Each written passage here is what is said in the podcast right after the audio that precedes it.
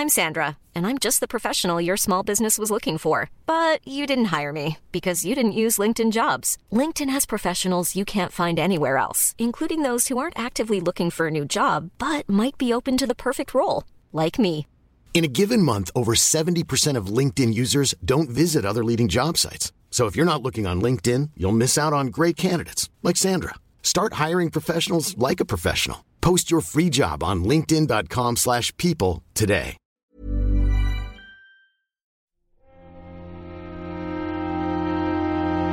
Muy buenas a todos y bienvenidos a El Nexo, una serie de pequeñas reflexiones sobre la actualidad del videojuego. Hoy toca Nexo porque tenemos programa también probablemente esta semana con el lanzamiento de Xbox Series X y Series S, pero no quería tampoco olvidarme de algunos de los juegos que están saliendo. Tengo que ir quitándome algunas cosillas. Aún así, decir que para este programa especial de Xbox, que también habrá eh, la próxima semana uno de PlayStation 5, Intentaré centrarme exclusivamente en la máquina, en lo que va a ser un poco el lanzamiento, en algunas de las características que he podido ir tocando y también evidentemente seguramente hablaré de algunos juegos porque al final eh, necesitas examinar un poco el rendimiento con ellos, ¿no? No solo centrarte únicamente en los aspectos más físicos o incluso del menú de, cada una de las consolas. Así que es probable que algunas de las cosas que diga hoy aquí eh, se puedan llegar a repetir. Intentaré de todas maneras dejarme algunos de los aspectos más puramente técnicos de estos videojuegos y centrarme más en los de diseño, ¿no?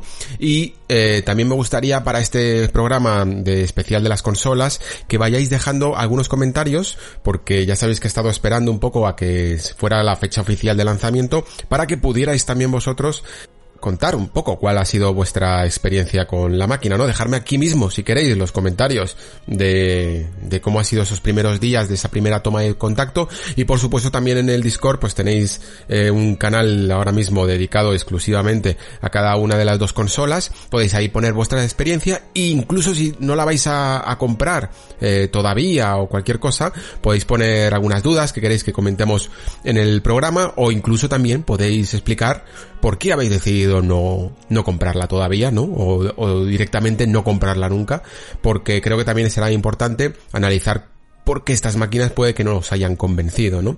Creo que así quedará un programa más completo que si simplemente me dedico yo a explicaros mi experiencia, prefiero un poco que entre todos vayamos creando el programa.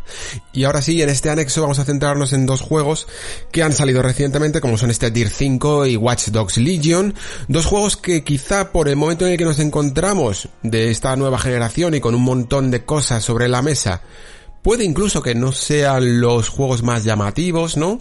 Pero creo que ambos eh, me he un poco en traerlos al programa porque creo que ambos tienen cosas bastante interesantes, incluso si no eres fan de, del género o de ninguna de estas sagas, ¿no? Y que sí que me gustaría reflexionar sobre ellas porque creo que, que merece la pena, sinceramente, hablar un poco de, de lo que presentan estos títulos. Así que vamos con ello.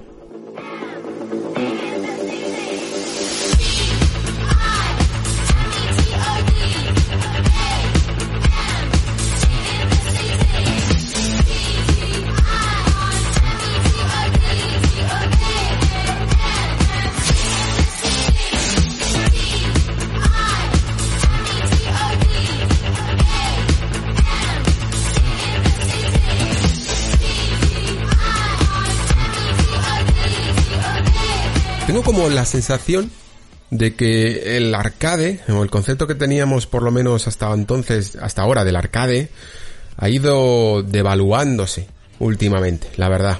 Sobre todo en el género de la conducción, porque bueno, el arcade puede llegar a ser algo que englobe muchos más géneros, ¿no? Sobre todo géneros clásicos, de, derivados de la acción, pero también evidentemente del mundo de la conducción ha estado muy ligado a esta mmm, dicotomía entre la simulación y, y el arcade, ¿no? Entre la conducción más desenfadada y la conducción un poco más seria, y ya aprovecho para decir esto de serie así un poco entre comillas, aunque vosotros no podáis ver el gesto, porque creo que por esa seriedad que se ha caracterizado el mundo de la simulación y por ejemplos incluso que han llegado a, hacer que juegos que en su momento fueron incluso bandera, ¿no? Como, como Forza Motorsport o, o Gran Turismo, ¿no? A lo largo de toda la historia ya han quedado casi como experiencias no del todo de simulación porque han salido otras aún más hardcore, ¿no? Como este iRacing sobre todo que sigue siendo quizá uno de los reyes, aunque luego también tenía competencia en otros juegos como Race Room y tal, y que eran como ya la, la auténtica simulación, ¿no? Lo que, lo que llevaba ya no solo la competición al mundo de, de cómo transmitir a través de las mecánicas las respuestas que te pueden llegar a dar un coche, sino todo la toda la experiencia de competir seriamente, ¿no? De, de, estar ahí el día clavado que tienes que competir a la hora adecuada y solo tienes una oportunidad y así y durante varios fines de semana a lo largo del campeonato tienes que estar rindiendo ante el ordenador, ¿no? Para tener una experiencia de competición en la que en absoluto te puedes saltar ninguna regla y todo va cuadrado, ¿no? A mí es algo que de hardcore puede llegar a asustar, pero que quien esté metido en ese mundillo debe disfrutar a un nivel increíble. Lo que pasa es que, claro, eh, tengo también la sensación que toda esta cultura de la simulación, ¿no? del juego más hardcore de simulación, ha ido relegando al arcade como algo menor y como algo que no te da el mismo divertimento que puede darte en la simulación más bestia, ¿no?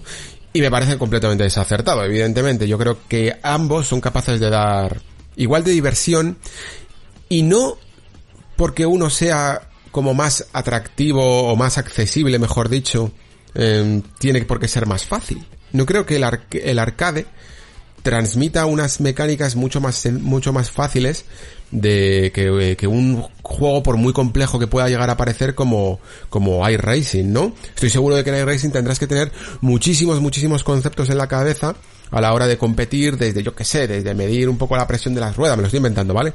Pero desde medir la presión de las ruedas, eh, la cantidad del peso de la gasolina y, y un montón de, de incidencias que pueden llegar a ocurrir en la, en la carretera que hacen que estés bajo una presión máxima porque no puedes aprovechar para cortar en esta curva porque el rival no te deja y no puedes golpearle evidentemente porque te pueden penalizar, ¿no? Y, puedes tirar el traste con pues, meses incluso de preparación que puedes llegar a tener en estudiarte un circuito, en todas estas cosas, ¿no?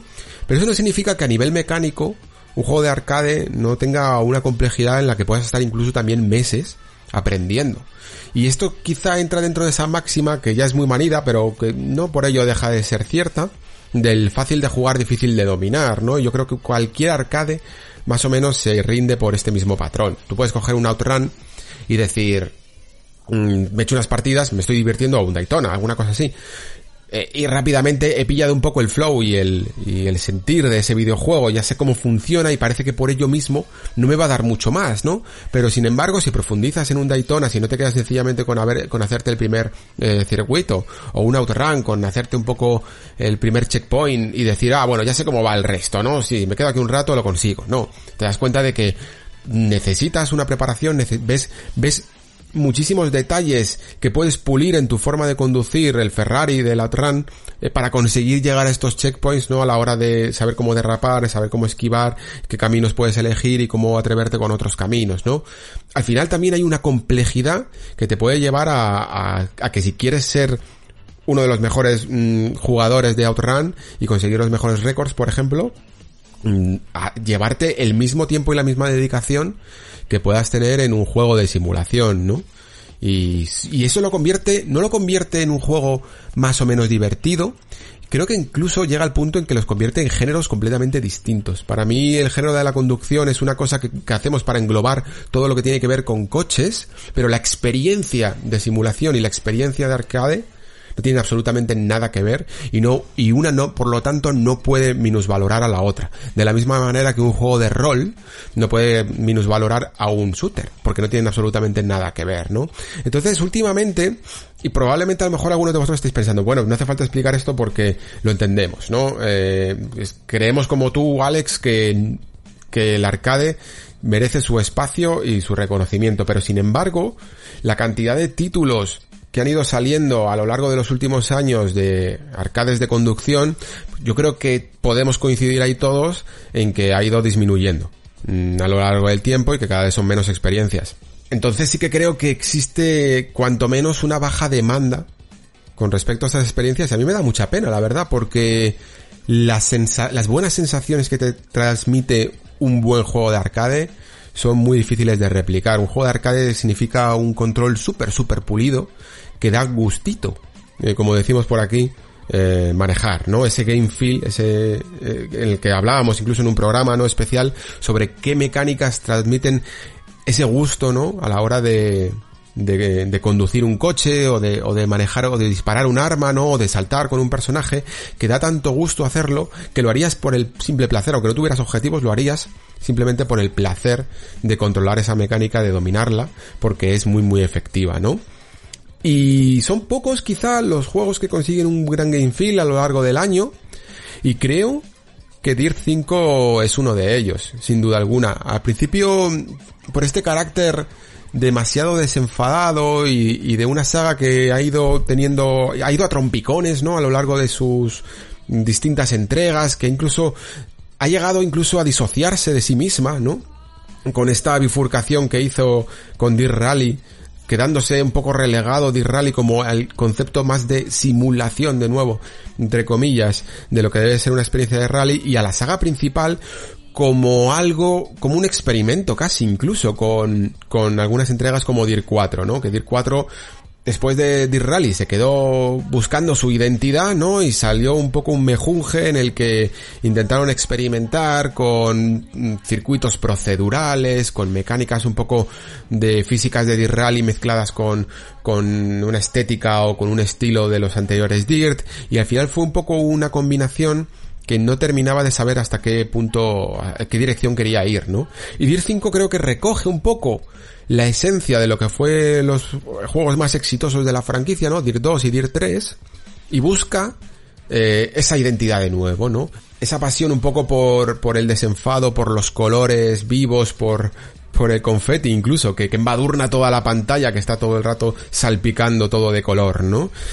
Pero en ese desenfado y en esa vuelta a los orígenes, no se han olvidado de poner lo que yo creo que es uno de los controles eh, más pulidos de toda la franquicia. Yo no sé si alguna vez habéis hecho un derrape, alguna vez. Yo he tenido la fortuna, diría, de, de, hacerlo, de haber, de haber manejado un coche y haber hecho algunos derrapes.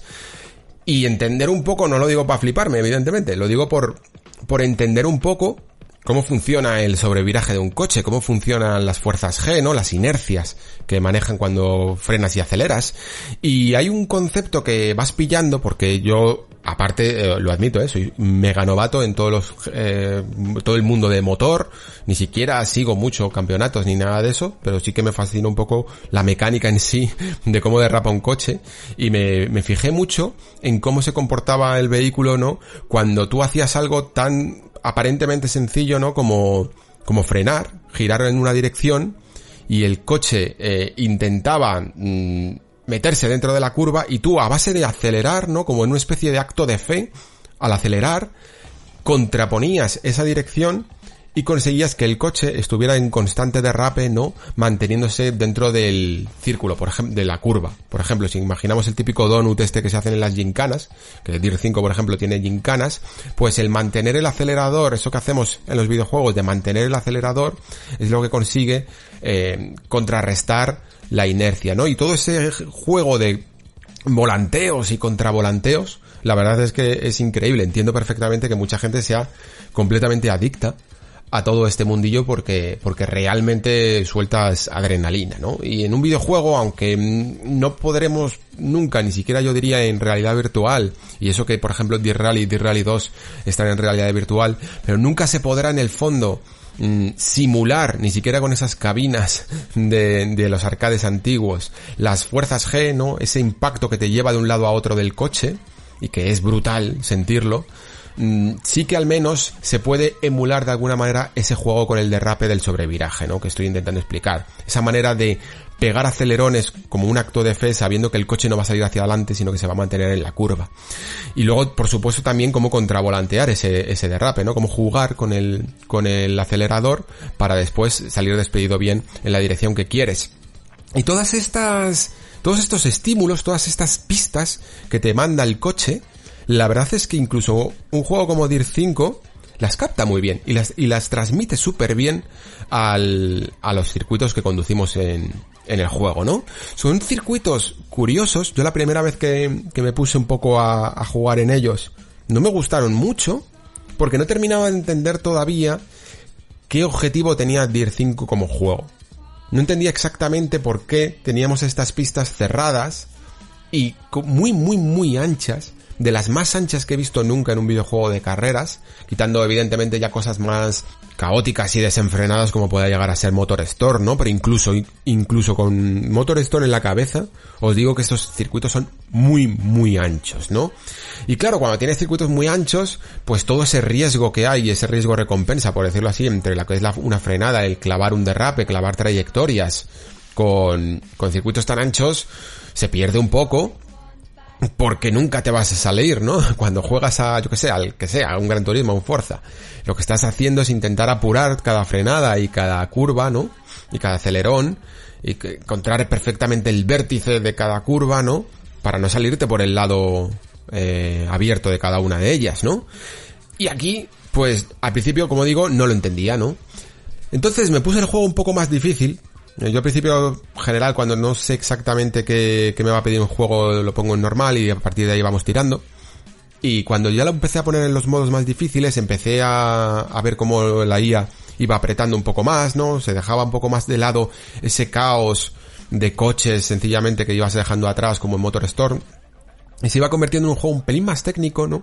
Algo más cercano yo creo a lo que busca en el fondo Codemasters con este juego y en el que teníamos de repente la necesidad de aprovechar toda esa anchura de cada circuito con trazadas perfectas en el que el derrape, que, que en el fondo el derrapar es una cosa que en los juegos de conducción se suele penalizar, ¿no? Porque se pierde tiempo, ¿no? A la hora de derrapar. Pero en este juego, si conseguimos unas trazadas gracias a esos circuitos tan anchos, si conseguimos unas buenas trazadas y unos buenos derrapes, ganamos tiempo, ¿no? Salimos perfectamente para continuar el circuito al final de la curva. Y si a eso le sumamos una IA que se vuelve un poquito más agresiva, que, que te puede impedir conseguir la trazada perfecta porque está en tu línea, ¿no? De hacia dónde te diriges, pues de repente es, eh, todo el arcade, todo lo que he estado contando de un juego desenfadado de DIR 5 se convierte en algo bastante técnico y a la vez bastante divertido por esta forma de, de contravolantear tan, tan bonita que se han marcado aquí eh, el estudio de Codemasters, que lleva toda la vida haciendo juegos de conducción y a la vez es como que tampoco sientes que, que lo termine de clavar muchas veces, ¿no? Porque, porque hace tantos juegos y hace tantas fórmulas que no parece que tenga como una cierta identidad, ¿no? Eh, la propia Dirt, de hecho, hay muchísimas, muchísimas identidades dependiendo de, de la entrega, ¿no? Y por eso quizás me ha sorprendido más encontrarme con un control tan tan bueno, sobre todo desde la vista de cabina, es impresionante porque en general muchos de estos juegos, aunque sean de derrapes, te implican girar un poco el volante, ¿no? Y después contravolantear, hacer pequeños eh, toquecitos con el stick, eh, un poco medidos, pero aquí no, aquí, aquí es de hacer giros muy, muy, muy bruscos de, de un lado a otro del stick, ¿no? Muchas veces con ese giro que si no me equivoco, porque ya os digo que no soy un experto en estas cosas, pero al menos a base de hacer tutoriales en juegos de estos de rally, eh, algo se te queda, pero tampoco estoy seguro de si se llama así, pero este giro escandinavo, de, de girar hacia un lado el volante un poco para abrirse después eh, girar todo el, todo el peso del coche hacia el otro lado, ¿no? Y poder hacer mejor la trazada. Todas estas cosas se notan muchísimo si te lo pones en un modo de dificultad más difícil y vas poco a poco dominando cada uno de los circuitos. Circuitos que además están bastante bien hechos, eh, están mejor planteados de lo que parece al principio, como digo, eh, por esta condición de ser tan tan anchos, ¿no? Parecen autopistas. Y luego además, pues aprovechan un poco el, el juego este, el hecho de ser un juego intergeneracional, ¿no? Para sacar un poco más de brillo de cada uno de ellos y de estos paisajes que la verdad es que son bastante llamativos, ¿no? ¿Cuál es el problema que detecto sobre todo en DIR 5? Que se ha olvidado un poco, dentro de esa búsqueda de la identidad, que ha podido conseguir rescatar de, de, de DIR 2 y 3, como decía antes, creo que se ha olvidado de un aspecto, de un pilar fundamental, por mucho que ya lo exprima en Dirt Rally, ¿no? Que son los rallies. la saga Dirt ha sido siempre una, una saga dedicada al mundo del rally general, no, no, no solo del rally cross o cosas así, sino del rally por etapas, por segmentos, eh, por, por campeonatos, ¿no? Y todo el modo trayectoria de Dirt 5 se centra más en, en el clásico juego de circuitos cerrados y vueltas, y dar tres o cuatro vueltas. Algunos sí que hay de estos que te marcan la trayectoria tipo Forza Horizon por porcentaje, ¿no? Pero son quizá los mínimos. Pero se acabó ese rally por etapas de ir mirando, de tener cuidado con, con los choques y sobre todo de circuitos también más estrechos donde ese mm, derrape sí que tenía que ser un poquito más comedido y más controlado. Yo creo que este juego si llega a tener las dos, las dos vertientes, esta que tiene de, circuitos más desenfadados pero, pero interesantes, y luego también la del rally por etapas más puro, habría sido un juego casi casi perfecto, ¿eh? Casi casi perfecto. Pero al no hacerlo, al olvidar un poco esa parte de su identidad, que en el fondo creo que es lógico pedirla porque todos los DIR la han tenido, no estamos hablando de que es que es lo que yo quisiera. No, es que es que es algo de la saga, es como si a un Assassin's Creed le quitaras el escalar, ¿no? Pues es normal que lo echáramos de menos. Pues esto es igual, le quitas el rally y, y a mí por lo menos me choca bastante. Y en su lugar se crea un modo trayectoria que poco a que es súper súper largo, lo han hecho súper súper largo, pero lo han hecho también muy muy repetitivo. Poco a poco, a medida que vas viendo todos los circuitos, por mucho que intenten eh, y hacen muchísimos trucos, ¿eh? Para intentar darle variedad y está súper bien porque el juego tiene climatología dinámica, eh, día-noche también dinámico, ¿no? Puedes incluso llegar a ver el mismo circuito pero nevado y eso entonces hace que parezca otro. Hacen también el típico circuito invertido, ¿no? Para darle un poco más de variedad todavía pero al final llega un punto, y no muy lejano, digamos que como por el capítulo 2, como le llama, porque bueno, es que esto es otra. Al modo trayectoria le llaman como un modo narrativo, que no tiene absolutamente nada de narración, ya os lo digo. Eh, pues bien, como digo, poco a poco vas viendo esa repetición. Eh, van añadiendo algunos países nuevos, como por ejemplo Estados Unidos con, con el estado de Arizona, para dar eh, algo de variedad, se, se guardan, quiero decir, algunos circuitos para después sorprenderte. Pero se le acaban las ideas o se le acaba la variedad porque falta realmente esa sensación de, como se llama el modo, trayectoria. Algo que parezca que estés mm, profundizando, ¿no? Como puede ocurrir en un gran campeonato de rally en el que vas poco a poco arañando segundos a una etapa y, y sabes cuándo te la tienes que jugar o cuándo puedes ir relajado en base a cómo lo hayas hecho en los anteriores, ¿no? Aquí sencillamente son circuitos en el que como máximo vas consiguiendo algunos objetivos secundarios, un poco parecido a lo que hacía Drive Club. Lo que pasa es que Drive Club que tiene un modo bastante similar, tenía bastantes más circuitos yo diría, y los hacía como más, no sé por qué, no sé cómo lo conseguía, pero los hacía más variados. En, un modo trayectoria también muy largo, en un modo campaña como se llamara el de Drive. La cuestión es que para el, juego es consciente de que hace un poco de trampas con esto, ¿no? Intenta entonces darle variedad con algunos tipos de, de pruebas un poco más eh, estrambóticas, ¿no? Como puede ser la, la, famosa gincana, que a lo mejor en su momento con DIR 3 mm, pudo ser un buen extra para otra generación, para otro momento, ¿no? En el que a lo mejor estas cosas hasta las agradecíamos, pero a día de hoy me parece profundamente anecdótico tener una gincana. Sobre todo son gincanas que duran como un minuto en el que no da tiempo prácticamente a hacer nada. Y ni a lucirse, ni, ni siquiera a practicar, casi yo diría. Y que realmente para mí se sienten un poco fuera de juego. Porque están metidas un poco con calzador dentro del modo trayectoria. Y como la gincana hay muchas pruebas más. Hay una que se llama mm, Sprint Cars, que yo no los conocía, son unos coches como muy eh, llamativos, ¿no? Porque tienen como una especie de parachoques que cubre absolutamente toda la parte de, del coche, ¿no? De, de, lado a lado del coche, bueno, de lado del morro al culo del coche. Y que hace que cuando vayas a girar, sobrevivir un montón, ¿no? Y tengas que hacer este contrarresteo de contravolanteo del coche para conseguir el punto exacto en el que tomar la curva, pero me parece completamente incontrolable, o sea, todo el buen control que tiene DIR aquí se pierde y que los hace realmente aburridas estas pruebas. Lo mismo con otras que se llaman, por ejemplo, Pathfinder, que aunque la premisa puede parecer atractiva porque es como intentar con un coche monstruoso eh, intentar subir una, una montaña muy rocosa, ¿no? Una montaña completamente escarpada. Pero de nuevo no le termino de ver la razón a que esté por aquí metido dentro del modo trayectoria más que como si fueran unas fases bonus, ¿sabes? Como si de repente estuvieras igual que en un Street Fighter cuando de repente te toca destrozar el coche, ¿no? O destrozar los barriles o alguna cosilla así. No le veo más que, que una forma de intentar dar variedad porque saben que puede quedar un poquito, un poquito cojo de más, ¿no? Quizá las pruebas de, de, derrape en hielo, bueno, que no son de derrape, son carreras en hielo, puedan ser un poco las más conseguidas y además también las más vistosas. Luego aparte es que incluso se, se creen que se quedan cortos o algo así y, le meten también este modo Playgrounds, que no sé si lo habéis visto, en tienen su propio tráiler y tal, en el que puedes construir circuitos y la verdad es que esto sí que creo que a lo mejor a la larga, si el juego más o menos es exitoso y tiene una comunidad detrás, puede crear varios circuitos con además pistas, que es curioso que aquí sí que se aprovechan unas pistas un poquito más estrechas, ¿no? Y en el que tenemos que tener más medida a la hora de frenar y de trazar la curva que, que pueden llegar a hacer incluso loopings y movidas así, saltos locos, que puede darle un poco más de variedad de la buena, yo diría, al, al juego. Pero aún así, como digo, creo que se sigue echando de menos un modo más principal y que traiga este gran control que han conseguido en, en pruebas, en pruebas de rally.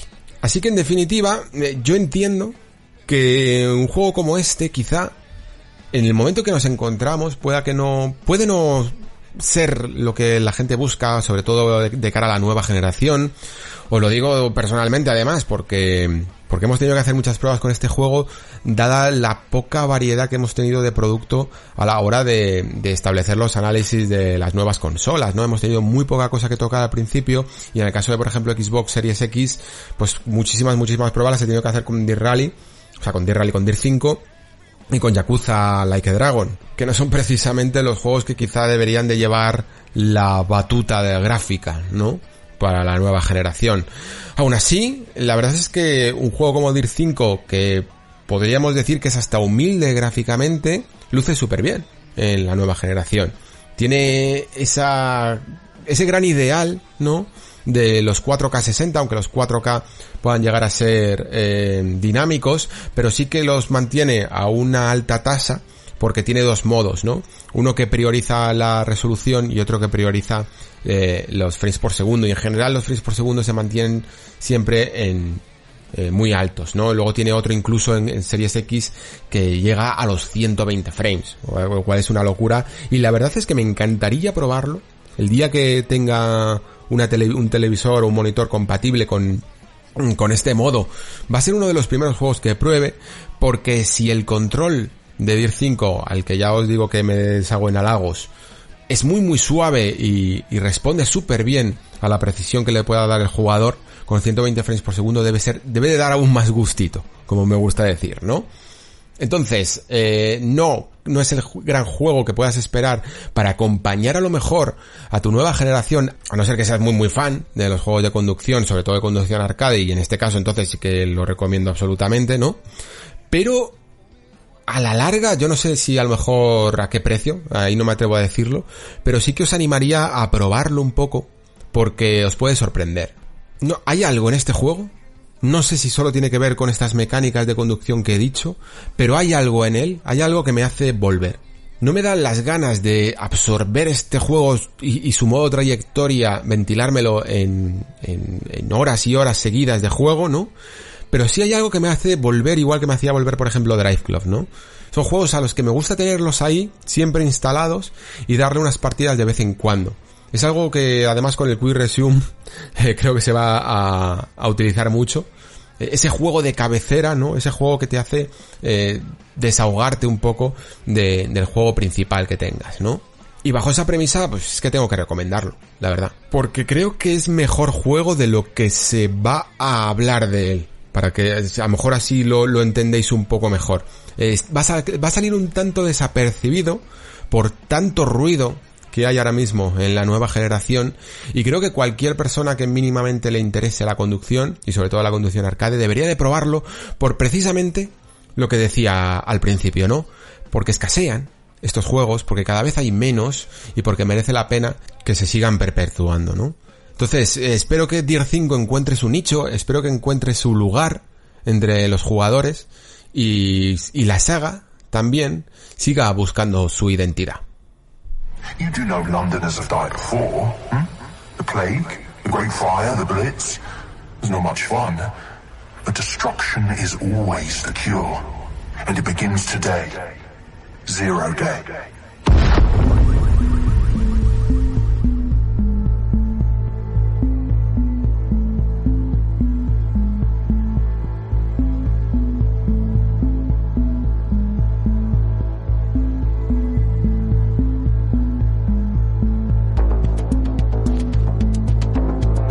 El otro día estaba en Film Affinity, ¿sabéis? Esta web de cine que tiene como críticas, eh, sobre todo centradas en los usuarios, aunque recopilan algunas de los de los críticos de, de, periódicos y de revistas y tal, quizás se centra más en los usuarios porque llama más la atención por esa nota que le ponen, ¿no? Además una nota que eh, a lo mejor alguno me matáis, pero yo, yo que no soy muy de notas, ya lo sabéis, os lo he dicho aquí bastantes veces, mm, me fío bastante. No es que me, me fíe, sino que me parece más o menos concordante con unas con respecto a otras, ¿no? Porque como siempre están hechas por la comunidad, pues digamos que la comunidad tiene un baremo mínimamente eh, coherente, ¿no? Entre ellos mismos. Y, y, sé qué esperar de una película eh, basándome un poco en el número que le ponen, ¿no? Ya no es que esté de acuerdo o no con la nota, sino que sé qué esperar, más o menos, del sentir de esa comunidad. Entonces me suele ser bastante útil. Pero esta vez me fijé en las frasecillas que, ponen en, en, los críticos y me quedé con una, fijaos que, que, ni siquiera me acuerdo de la película, ¿eh? lo vais a tener que buscar seguramente en Google quien, quien le dé la curiosidad, pero me quedé con, con una frase que es tan tan lapidaria, ¿no? Que, que se me quedó grabada y esto pasó hace pues unas semanas ya, yo diría. La frase decía apesta a algoritmo. La, crítica de cine no se anda con chiquitas, no sé si lo sabéis. Eh, tienen ya mucho bagaje, mucha historia detrás, eh, los huevos pelados, como se suele decir, ¿no? Le importa ya poco lo que opinen de, de ellos, incluso. Tanto, la, tanto las compañías como el público dicen lo que piensan y a veces pues se salen, sacan de la manga frases así de lapidarias. A mí en general no me gusta tampoco ser tan concluyente, entre comillas, ¿no? Tan, tan bestia en, en estas críticas, a la hora de hacer crítica, con unas frases que tan ingeniosas, ¿no? Porque muchas veces se roban el resto del texto, ¿no? Son tan, tan llamativas como esta, que fijaos, se me ha quedado grabada incluso después de semanas, que no me acuerdo de nada más, no me acuerdo ni de la película, no me acuerdo del resto de la crítica, no me acuerdo de absolutamente nada, porque esto absolutamente se lleva toda la, todo el protagonismo, ¿no? Así que intento yo en mis críticas, por mucho que me salgan a veces frases ingeniosas, a veces incluso no utilizarlas porque tengo miedo de que la gente se quede con eso y no preste tanta atención al resto. Ya sabéis que además precisamente yo pues soy una persona que le gusta bastante explayarse, seguro que lo habéis comprobado escuchando el Nexo. Y me gusta que, que se me preste un poco de atención a absolutamente todo el discurso, no solo una frase. Yo lo que recuerdo de esta película es que, o sea, de esa crítica lo que quería decir básicamente es que la película parecía que se había hecho en base a las tendencias actuales, ¿no? Se había pasado por una máquina todo el cúmulo de los intereses globales de que ahora mismo tiene el espectador medio, ¿no? Se había hecho un cóctel y había salido esta película. Eh, ya os digo, no ni siquiera recuerdo, la tendréis que buscar si, si conseguís con estos datos encontrar eh, al respecto. Y también se me ha quedado porque, claro, esto mismo que acabo de decir, esta descripción de coger un montón de tendencias actuales y de pensamientos modernos y meterlos en una coctelera, se le podría atribuir a Watch Dogs Legion, ¿no? Ya solo en el primer, en la introducción del juego, se pone casi como si fueran nombres en clave tipo SEO, para que capten tu atención, prácticamente todas las eh, tendencias mm, sociales y políticas, ¿no? Que puede haber a día de hoy, tipo eh, fake news, mm, teorías de la conspiración, negacionistas, todo lo que suene a actual, se pone ahí para que capte tu atención. Y he bautizado un poco esta crítica de Watch Dogs Legion como la ironía de, del juego, porque creo que, que todo el alma de Watch Dogs se, se gana y se pierde por, por este patrón, ¿no? Por, por ese intento de contar algo eh, actual y a la vez no atreverse a hacerlo, ¿no? ¿Recordáis el típico mensaje que yo creo que llevan poniendo en, en los juegos de Ubisoft pues yo diría que desde Assassin's Creed 1, no sé si supongo que habrá sufrido varias modificaciones, pero es esto que ponen de que es un juego hecho por múltiples razas y, de creencias religiosas y que también cualquier que está basado en pura ficción y que cualquier eh, parecido con la realidad es pura coincidencia. Esa parte literal la pone. Eh, nada más empezar, nada más arrancar el juego, ¿no? Y digo que es irónico porque es complejo, yo diría, mm, escudarse y ampararse en la coincidencia, ¿no? Cuando estás intentando inspirarse tanto en la vida real, ¿no? Y en los sucesos que, que ocurren ahora mismo en el mundo. Entiendo y hasta cierto punto, porque sabéis que esto supongo que es un debate que se está teniendo últimamente con Ubisoft, sobre todo por las bueno, pues por, por esas acusaciones que puede llegar a tener la, la compañía, que muchas veces se escuda en que ellos no hacen juegos políticos, ¿no? Que hacen juegos para divertirse y que no intentan eh, meterse en ningún tipo de mensaje político, ¿no? Y hasta cierto punto intento comprenderlos, ya sabéis que estoy más interesado en comprender las cosas que, en juzgarlas, casi. Y, y, esto lo digo porque, yo qué sé, Assassin's Creed en el fondo, vale, sí, es un juego que se basa en acontecimientos históricos, ¿no? Pero a la vez es casi una ucronía, ¿no? La, a la vez es casi un, un juego de fantasía que utiliza una base histórica real para contarte una historia de, de templarios mágicos contra asesinos mágicos con un pasado de divinidades eh, mágicas. Eh, básicamente la fantasía, digamos, ocupa casi todo la trama, por mucho que luego pueda llegar a, a mezclarlo todo con, con, figuras históricas y acontecimientos históricos importantes, ¿no? Entonces hasta cierto punto, como digo, entiendo que ellos esgriman el argumento de que bueno, de que esto es un juego y de que, y de que tampoco tienen por qué mm, mandar ningún mensaje ni, ni, implicarse de alguna manera políticamente o simplemente establecer una, una crítica, ¿no? Social. Es, es como digo, comprensible. Y con Far Cry, aunque ya esté un poco más cercano a lo mejor a lo que es el mundo real en algunas cosas, ¿no? Eh, sobre todo cada vez más, ¿no? Porque quizá Far Cry 5 pueda llegar un poco a tratar algunos temas eh, más actuales, incluso como las sectas o, o el fanatismo, y Far Cry 6 parece que va a hacer un poco lo propio con, con los regímenes autoritarios, ¿no? En países oprimidos. Pues Watch Dogs Legion es ese juego en el que me cuesta un poco más comprar esta excusa, ¿no? Sobre todo cuando desde el inicio del juego, en tu propia introducción, ya no solo es ni siquiera la premisa del juego, sino tu propia idea de lo que es este mundo que has construido y esta base que has consolidado, es política, ¿no? Es un argumento social basado en cosas que están sucediendo ahora mismo en el mundo y están sucediendo tanto incluso que hablas de ellas mismas a lo largo de todo, de todo lo que rodea a la experiencia de Watch Dogs Legion. Es decir, todo lo que no es puramente mecánico, que, que, entra dentro de las misiones, es decir, los documentos que coges, los ordenadores que hackeas y puedes escuchar conversaciones, los podcasts, que hablaremos de ello también, los podcasts que hay en el, en, en las eh, sintonías de radio, ¿no? Aunque bueno, aquí se ponen como radio, pero en el fondo son podcasts, ¿no? Hablan muchísimo, muchísimo más profundamente de estos temas que el propio juego. Y repito la ironía, vamos, vamos a coger todo esto, vamos a apartarlo un momento y os explico otra cosilla y luego lo juntamos todo, ¿vale? Hacemos ese cóctel nosotros.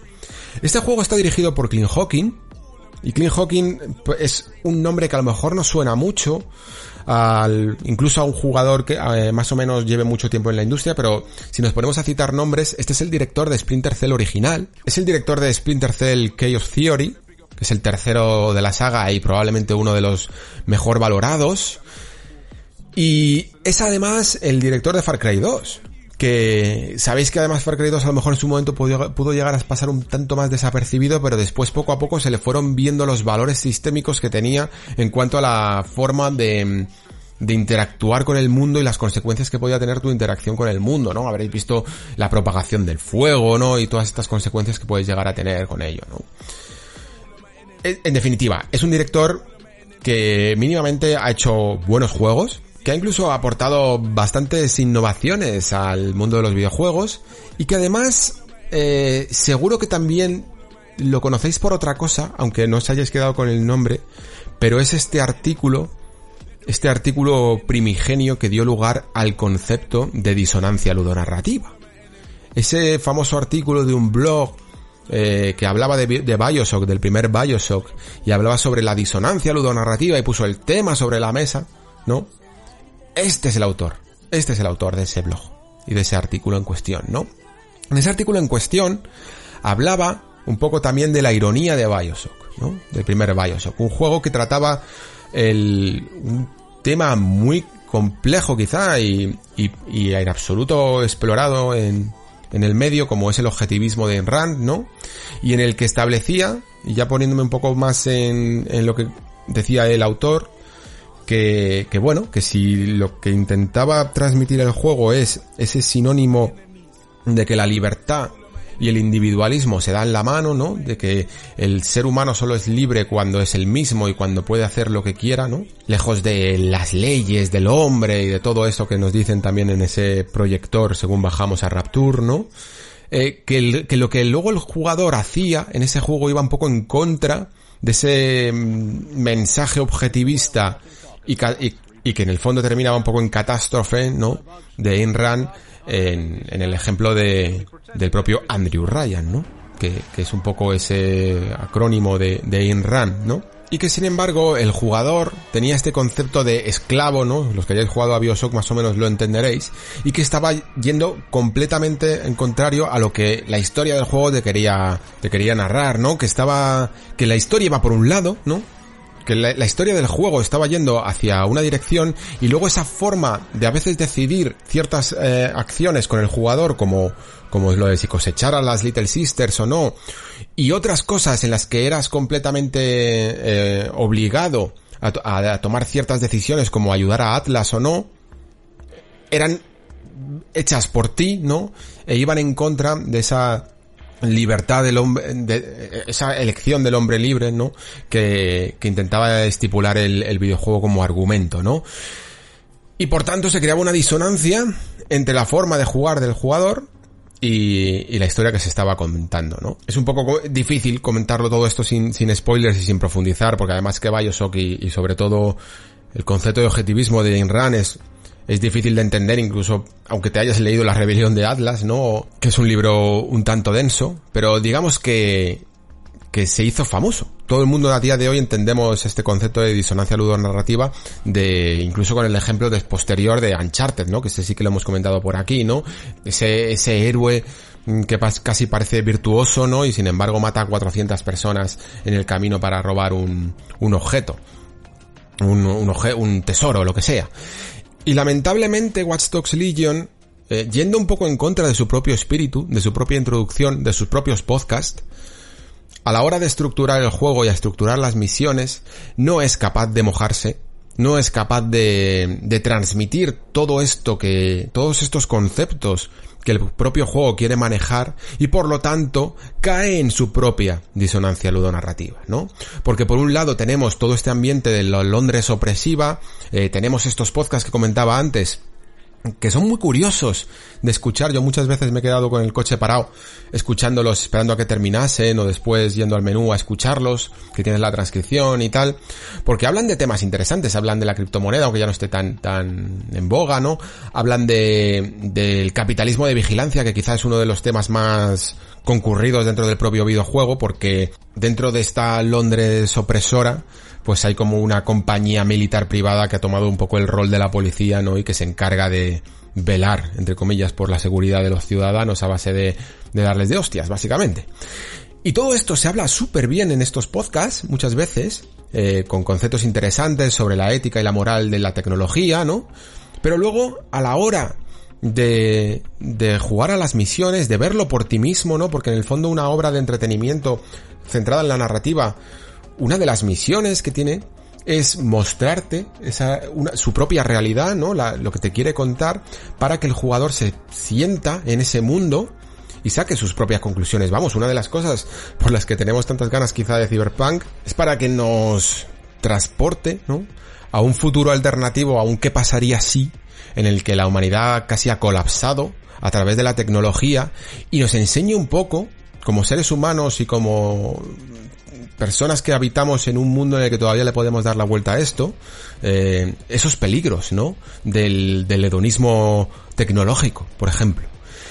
Y Watch Dogs Legion podría hacer esto porque su ambientación es propicia a, mostrarnos los peligros de, de, llevarnos por el capitalismo de vigilancia, por ejemplo, o de dejarlo todo en manos de las empresas, o dejarlo todo en manos de la tecnología. Pero sin embargo, nosotros como esa rebelión, como esa revolución que queremos eh, ir contra los malos de turno, realmente lo único que hacemos son misiones de hackear servidores y poco más, realmente. Es un problema porque no solo es disonante, no solo es irónico que una persona que se quejó de la disonancia ludonarrativa cree un juego tan disonante, sino que es que incluso en el propio Bioshock que, se, que hablaba de este concepto de la esclavitud del jugador que vive eh, obligado a hacer lo que le dicta la misión, ¿no? En el propio Watch Dogs sucede un poco lo mismo, ¿no? Tú puedes llegar a ser la, la rebelión, la revolución, pero en absoluto tienes un poco el control de qué quieres cambiar, cómo lo quieres cambiar y de qué manera, ¿no? Sencillamente te dedicas como si fueras un soldado que no se cuestiona las órdenes, ¿no? Te dedicas un poco a hacer lo que te dicta otra persona, ¿no? Otro, otro NPC. Y al final, pues esta avatarización de, de la ciudad, ¿no? De, de no ser solo un héroe, de, de transformar la fantasía de poder de ser una única persona capaz de transformarlo todo en, en bueno, en toda la ciudad, ¿no? Porque puede ser cualquiera de los habitantes y, tomar su rol, que es un buen simbolismo de, la revolución, es una fantasía de rebelión, como hablábamos en, en otro capítulo, se queda un poco en algo puramente jugable, pero anecdótico en lo narrativo. No tiene una mayor trascendencia. Me parece un, una gran pirueta eh, a nivel de lo que se puede conseguir en un videojuego, pero no tiene una trascendencia brutal en lo que tiene que ver con la narración. Y sí, tiene algunas misiones que están bien estructuradas narrativamente, eh, que, que, se salen un poco del, del patrón clásico de infiltrarte en un recinto y hackear un servidor, ¿no? Que intentan hacer alguna cosita más, incluso que le acerca al Walking Simulator, a una misión más relajada, más de historia, ¿no? Me recuerdan algunas, incluso en lo sorprendente de lo visual, ¿no? Porque son muy, muy llamativas estéticamente, me recuerdan algunas de las mejores misiones o de las más interesantes de, de The Witcher 3 incluso, ¿no? Alguna, alguna loca de estas que te salían de vez en cuando que te, que te impactaban, me, las, me la he llegado a encontrar en Watch Dogs Legion. Lo que pasa es que son precisamente las que más se alejan de lo, digamos, comprometido social, ¿no? Del propio mensaje del videojuego, para irse más a tocar un tema de ciencia ficción que yo diría que incluso otros juegos otras historias y otros juegos incluso eh, lo han hecho mucho mejor, ¿no? Y por tanto, pues el resultado de todo esto es que Watch Dogs Legion eh, se queda cojo. Se queda, es, es, es, un juego que si tuviera que definirlo también en una gran frase de estas, eh, pero no tan, tan ingeniosa como, como, como la primera, lo llamaría hermosamente fallido. Porque tiene cosas muy interesantes, que voy a pasar un poco a describir a continuación, eh, pero en lo esencial, ¿no? Que es, en el fondo, tú vienes aquí a, a, una, a, vivir una historia en la que eres oprimido por un en una ciudad, ¿no? Y tienes que rebelarte eh, y, y, conseguir esa, esa libertad y esos temas que, que se buscan. El juego, yo diría que no se atreve del todo a tocarlos en lo más principal, en el núcleo principal de su juego y lo relega más a todo lo que hay alrededor de él, ¿no? Como son estos documentos, estos podcasts, donde creo que se cuenta mucho mejor la historia que en el juego en sí mismo. Pero ¿qué pasa? Que también Watch Dogs Legion es un juego que quizá por este director que, que siempre eh, favorece lo sistémico, la libertad un poco del jugador a la hora de aproximarse a las misiones, ¿no? Eh, tiene cositas muy muy muy interesantes. Tiene toda esta elección del personaje, evidentemente, que hemos he estado hablando de cómo puedes ir reclutando a toda la ciudad, ¿no? Cada vez que te acercas a cualquier persona, ya sabéis que en Watch podías, digamos, hackear su teléfono y ver un poco cuál era su empleo, eh, la cantidad que cobraba, este tipo de cosas que, eran pura anécdota, pero ahora te sirven un poquito para saber qué tipo de persona es y si te sirve para tu, para tu rebelión, ¿no? Entonces los puedes contratar, hacer una misioncilla eh, para, para ayudarlos y entonces se vienen para tu causa, ¿no? Pero lo interesante no es tanto el, el sistema en sí que se ha creado de personajes, que tiene su enjundia, porque mm, tiene, tiene muchísimas implicaciones. Pasar de ser una persona, un héroe, eh, un, único protagonista, a ser toda la ciudad significa hacer todo por cuadruplicado, por ejemplo. Eh, significa tener que regrabar mm, diálogos por la cantidad de perfiles que hayan hecho. Yo entiendo que esto más o menos lo han desglosado en base a perfiles, ¿no? Tenemos hombres, tenemos mujeres, tenemos voz de hombres, voces de mujeres, eh, tenemos el perfil más macarra, el perfil más corporativo, el perfil más tranquilo, porque se nota que hay gente que es como un poco apática, asocial, ¿no? Y entonces se hacen como siete voces distintas para cada perfil y, se mezclan en distintas caras también am, de manera aleatoria.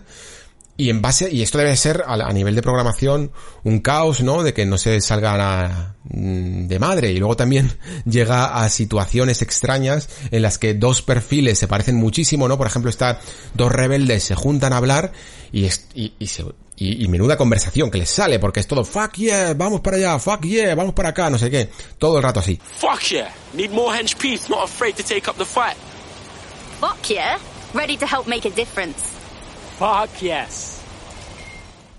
Pero como digo, más allá de esto, lo interesante es el concepto sistémico de sus, de sus misiones, ¿no? De cómo enfrentarlas. Digamos que quitando Cyberpunk, evidentemente, que va a ser el, el gran juego sistémico de este año, siempre al año surgen uno o dos, juegos como Prey, juegos como Breath of the Wild, ¿no?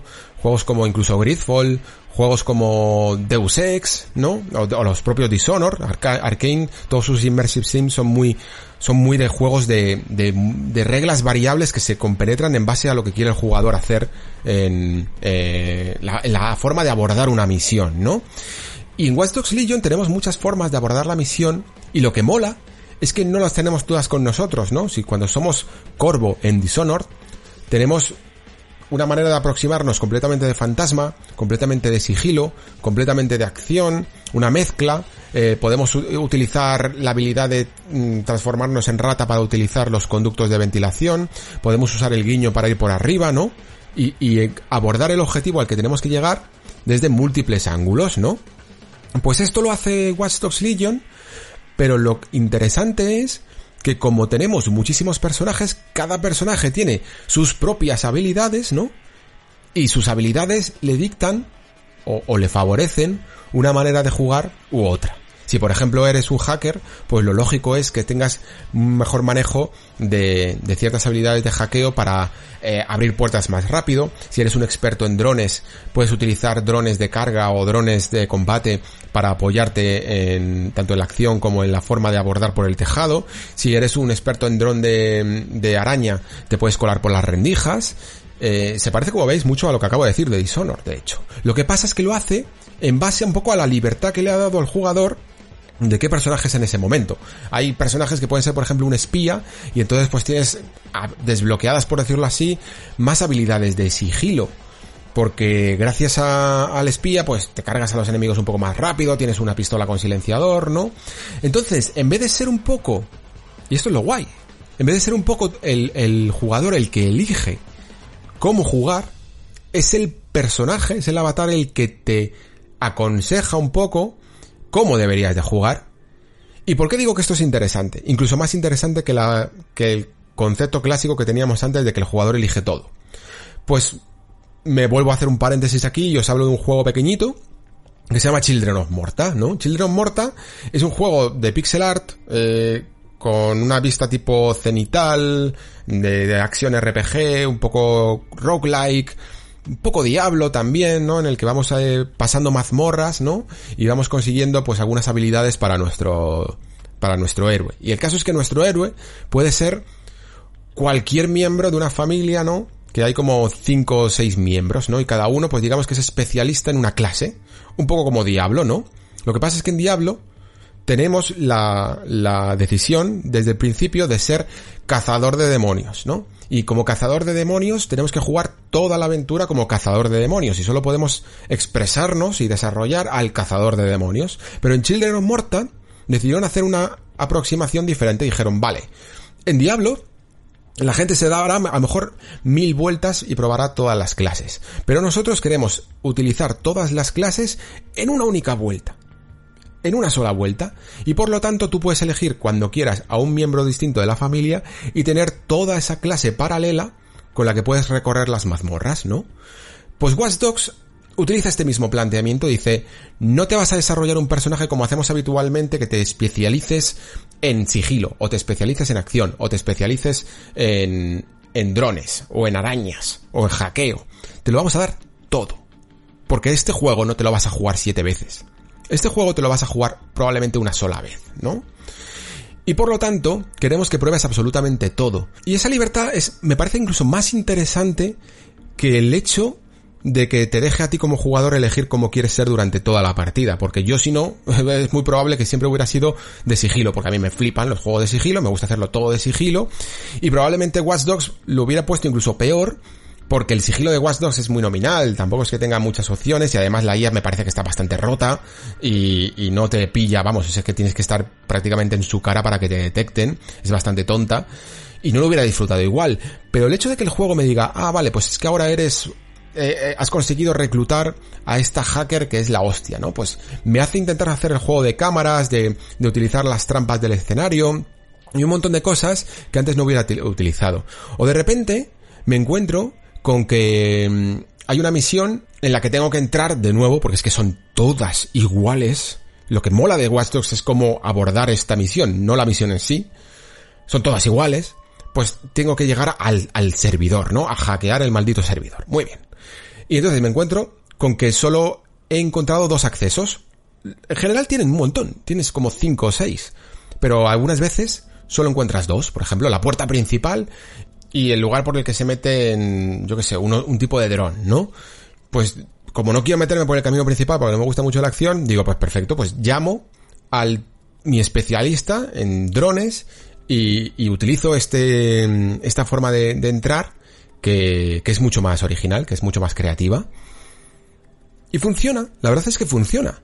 Quizá, y esta sería, sería también la gran pega, de nuevo, es que de este miedo que tiene el juego, tiene miedo narrativo a, a contar, a contar lo que quiere contar, ¿no? A contar una historia en la que realmente eh, se establezca un mensaje y una crítica hacia ciertas situaciones político-sociales, ¿no?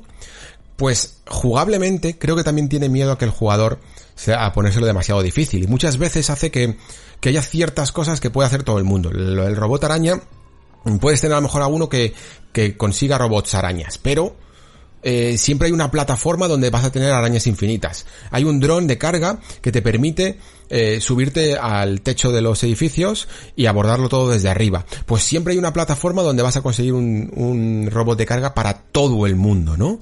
Y quizá si se hubiera especializado todavía más negándote caminos si no tienes al personaje adecuado, hubiera sido muchísimo más interesante porque lo hubiera convertido casi en un concepto de Metroidvania, de ir desbloqueando especialistas, ¿no? Eh, para conseguir infiltrarte mejor. Y, digo que hubiera funcionado mejor porque es que además el juego tiene un concepto muy interesante, que es que incluso hay, hay, dos modos, digámoslo así. Está el modo normal y el modo muerte permanente. Ya sabemos todos un poco cómo funciona la muerte permanente, que por cierto, es un tipo de manera de jugar que yo empecé a escuchar en Far Cry 2.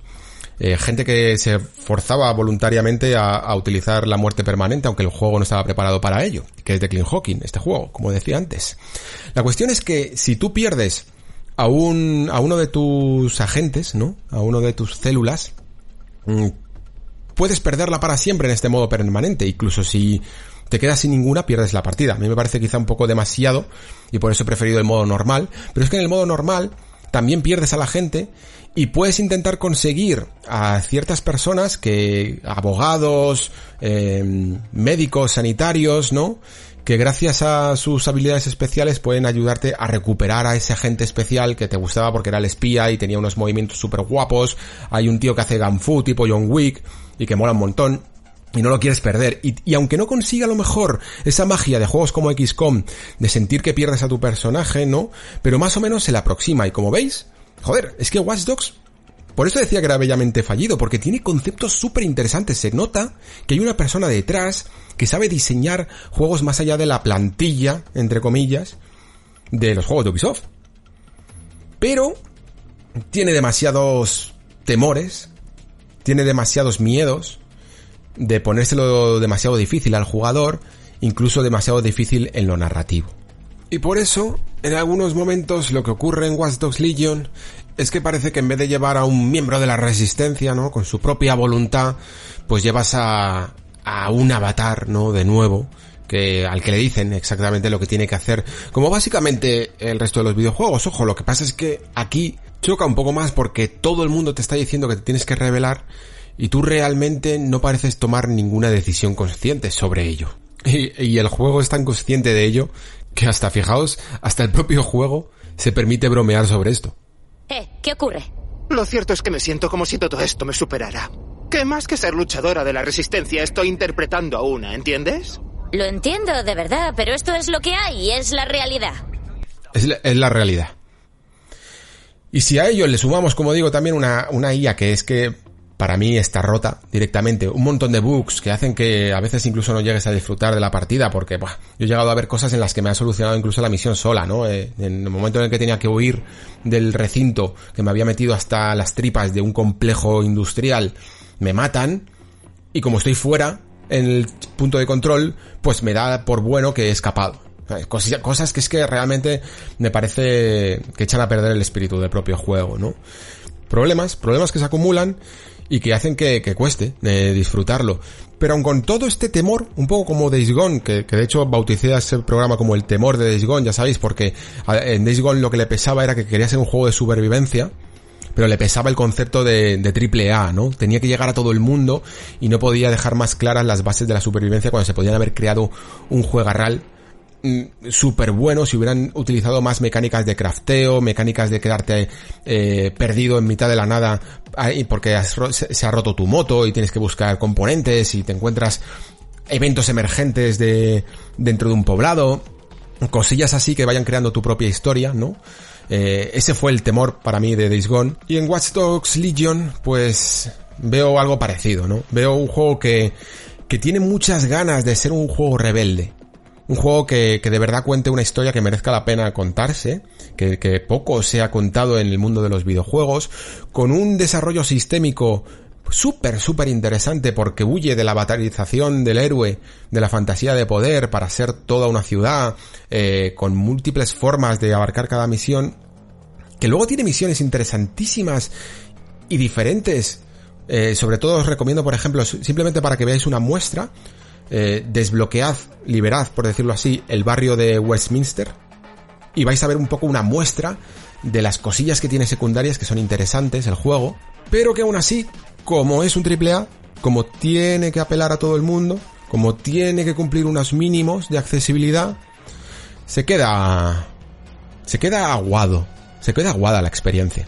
Y por lo tanto, no creo que por mucho que haya caído un poco en la ironía el propio Clint Hawking a la hora de crear un juego disonante, en el que por un lado parece que va la historia y sus valores narrativos y por otro lado va eh, el mundo que ha creado y, y, estas misiones tan tan tontorronas también, ¿no? Porque siempre es siempre es lo mismo, siempre es hackear un servidor, muchas veces ni siquiera sabes muy bien por qué ni te planteas las cosas, cosillas como que al final todo el dinero que o sea, estás luchando contra este capitalismo desacerbado y lo único que con lo que puedes gastar el dinero es en ropa de, de marca. Pues este tipo de cosas eh, la experiencia, pero como digo, tampoco le, le puedo culpar del todo a, a Hawking, porque sí que veo detrás una intención.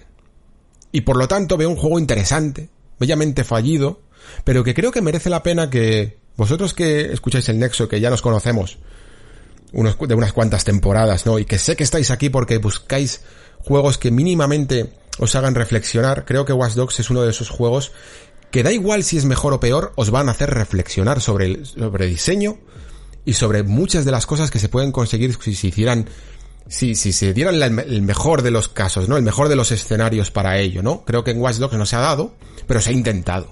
Entonces, evidentemente no puedo recomendaros a lo mejor que compréis este juego de salida, pero si os veis alguna oferta loca o con esto del Uplay Plus de PC, eh, lo tenéis activado porque vais a jugar a Valhalla, por ejemplo, o, porque son 15 euros y os lo podéis permitir, probadlo, probadlo, porque vais a ver que rápidamente eh, os dais cuenta de que estáis pensando mucho en el juego. de todas las cosas que intenta hacer, de todas las cosas que, que falla o que acierta y que es interesante reflexionar en ellas. Yo por lo menos me llevo muchísimo esa experiencia. Y no me arrepiento en absoluto de jugar a Legion. Creo que incluso se la ha castigado un poco de más con mala hazaña porque, mm, bueno, ya sabéis cómo es un poco la prensa americana, que tiene siempre una, una actitud un poco radical, ¿no? Muy, muy polarizada sobre si este juego no consigue lo que quiero que consiga, eh, lo castigo. Y a, lo mejor no se han enfatizado suficiente algunas virtudes o algunas cosas que al menos mínimamente son interesantes, como digo, que sí que tiene. Así que juzgad por vosotros mismos, ¿no? Que no, que nadie os diga un poco lo que tenéis que pensar, ¿no? Entiendo que ese es el mensaje del juego también. Y probadlo, en definitiva. Eh, puede que no sea una revolución, ¿no? Ni una revolución social, pero es un bello intento de hacer las cosas de otra manera.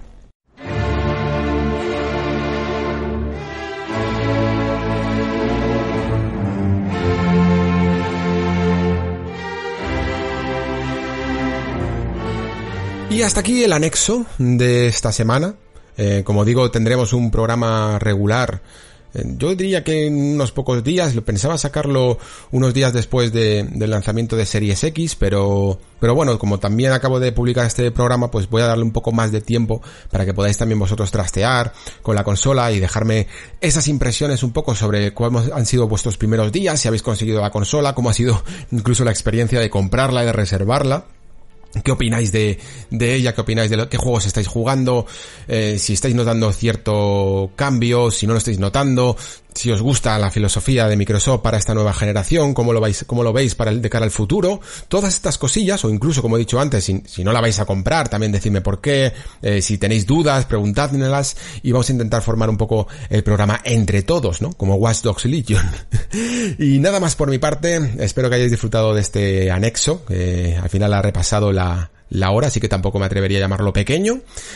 Y nos vemos en los próximos programas. Muchísimas gracias por estar ahí. Muchísimas gracias por escuchar. Se despide Alejandro Pascual. Hasta el próximo programa.